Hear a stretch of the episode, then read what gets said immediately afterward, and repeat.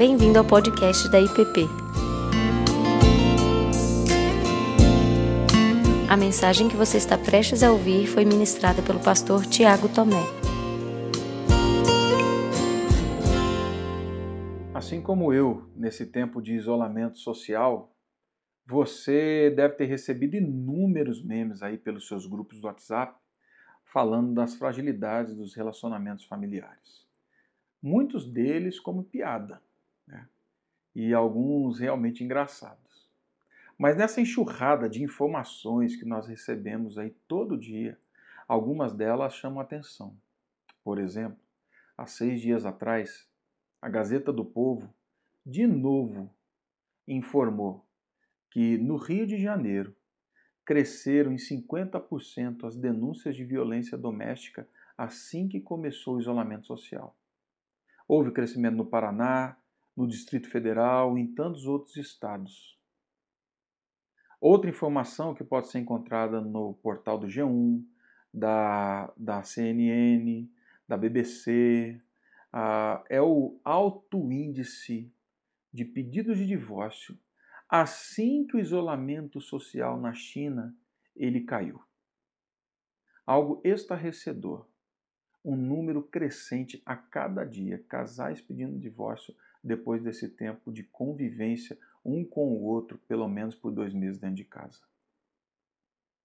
É certo que essa pandemia revelou as fragilidades, as vulnerabilidades das nações as vulnerabilidades sociais, logísticas, econômicas, saúde.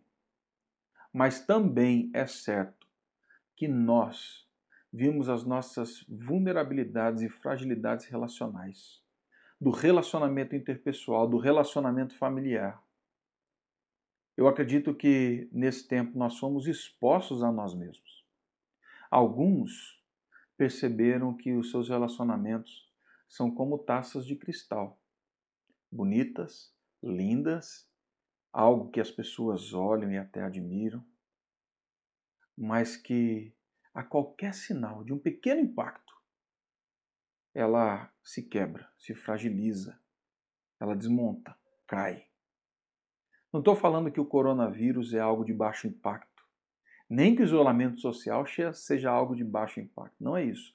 O que eu estou querendo dizer é que nesse tempo, parece que o fundo da piscina dos nossos corações, né, o fundo do coração ele foi remexido. E agora, nesse isolamento social, algumas coisas vêm à tona. E nós vemos que a água não é tão límpida quanto nós esperávamos que fosse.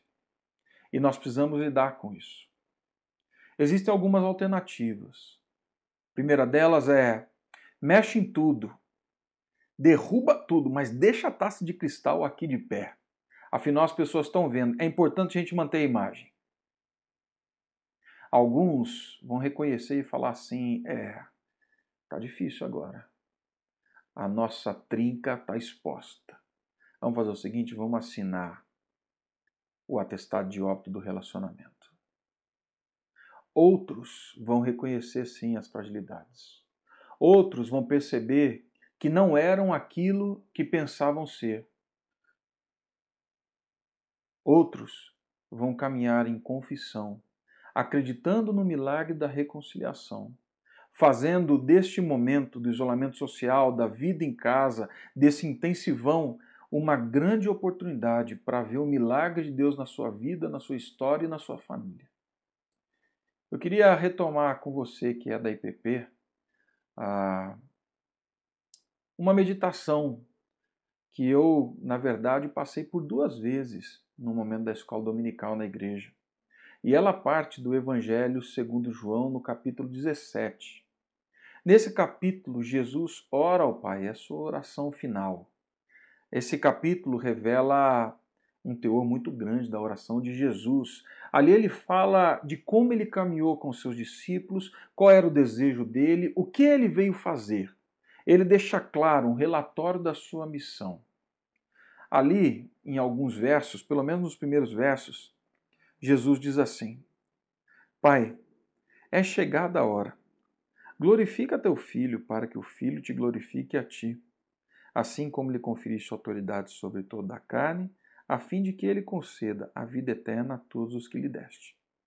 E a vida eterna é esta: que te conheçam a ti, o único Deus verdadeiro, e a Jesus Cristo, a quem enviaste.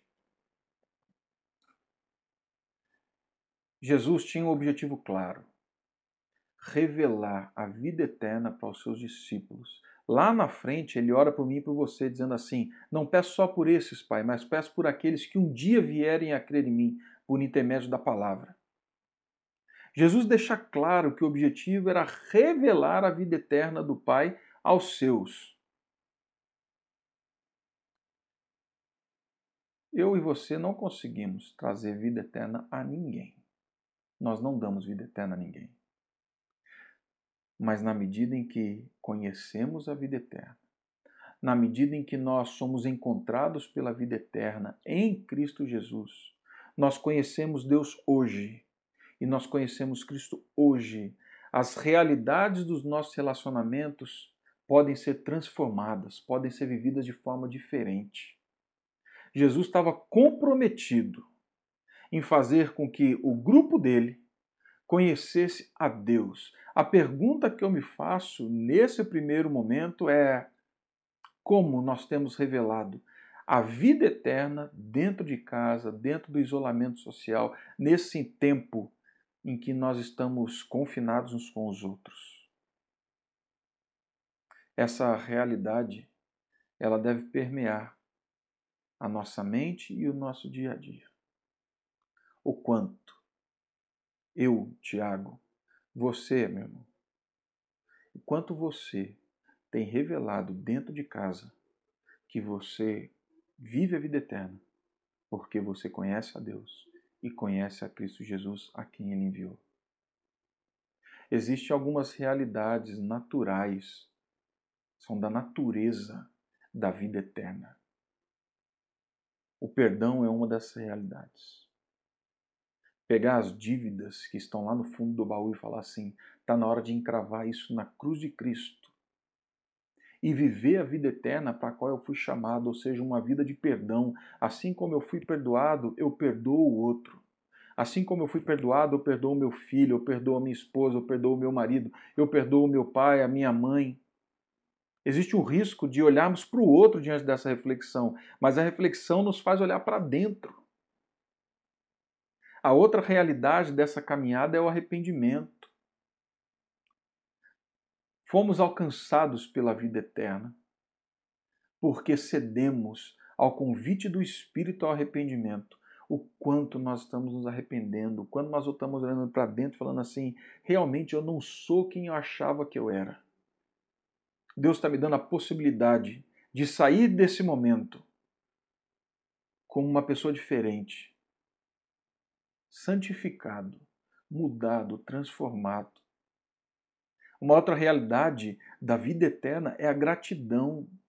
O quando nós olhamos para o relacionamento familiar, o quando nós olhamos para a família, para o outro, e vemos ali sim presentes de Deus